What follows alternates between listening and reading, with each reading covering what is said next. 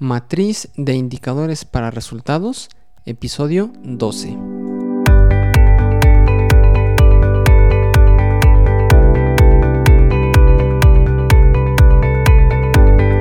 Muy buenos días a todos, bienvenidos a este nuevo episodio de la matriz de indicadores para resultados, mejor conocida como la MIR.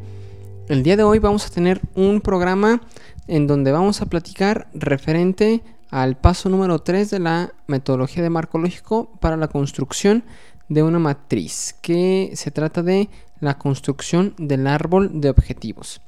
Pero antes, recuerda que en isaacfigueroa.com, diagonal contactar, puedes eh, precisamente contactarme, hacerme alguna pregunta, alguna duda, algún comentario que tengas referente a este tema de la MIR, del presupuesto basado en resultados, de la gestión para resultados de a lo mejor administración de, de bases de datos para, para mejorar este, pues hacer algún tablero, alguna gráfica, alguna tabla dinámica, etcétera, etcétera. Muy bien, pues vamos a comenzar sin más preámbulo. Eh, este episodio es la continuación de, de, del episodio anterior en donde vimos cómo construir un árbol de problemas y anteriormente también vimos cómo identificar o cómo redactar un problema de acuerdo a la metodología de marco lógico. El día de hoy pues vamos a ver cómo construir un árbol de objetivos partiendo del árbol de problemas. Muy bien, pues este en este contexto, digamos que el árbol de objetivos es un diagrama, un esquema de la situación deseada que queremos tener.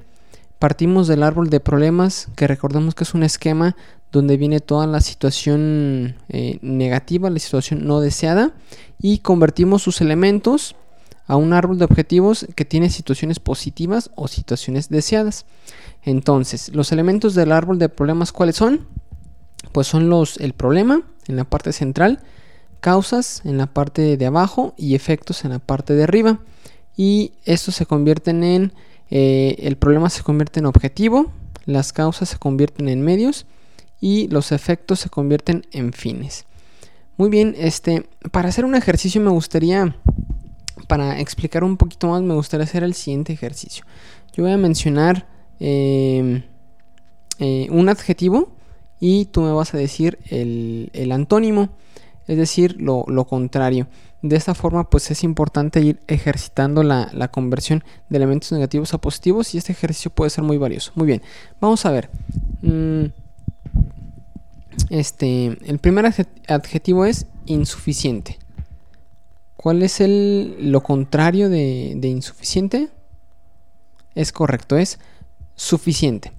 Después, siguiente, eh, el término desempleo.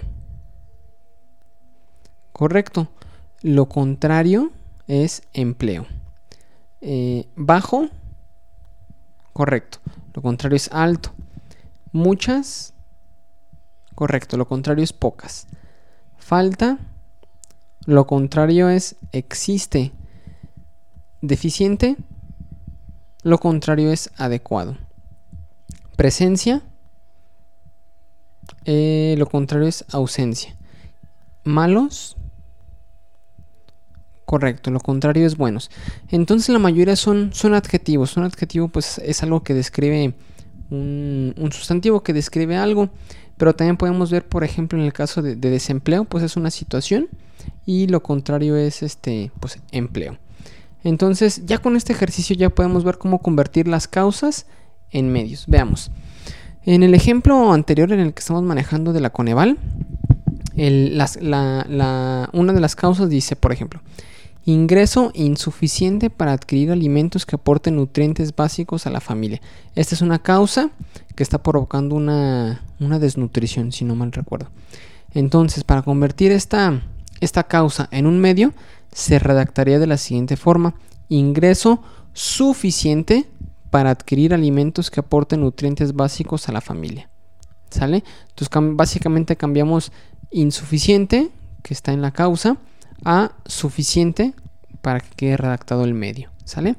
Después desempleo, pues empleo. Bajo ingreso en el hogar eh, es la causa. El medio será alto ingreso en el hogar. La causa, bajo crecimiento económico. El medio, alto crecimiento económico.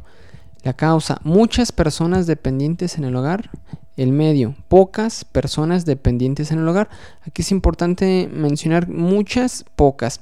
Hay veces este, que no es posible del todo este, reducir, en lugar de muchas, a lo mejor eh, extinguir. O que no hubiera personas dependientes en el hogar. A, veces que es muy complicado es eh, desaparecer por completo esa causa porque no es, pues no es posible, entonces para eso se utilizan términos como, como pocos o pocas personas. Eh, siguiente causa, falta de planificación familiar y el medio, existe planificación familiar. Y bueno, ya la, lista restante la puedes leer eh, en las notas del, del, programa. Básicamente lo que quería darme a entender era, era cómo hacer esa conversión de causas a medios de cosas negativas a cosas positivas.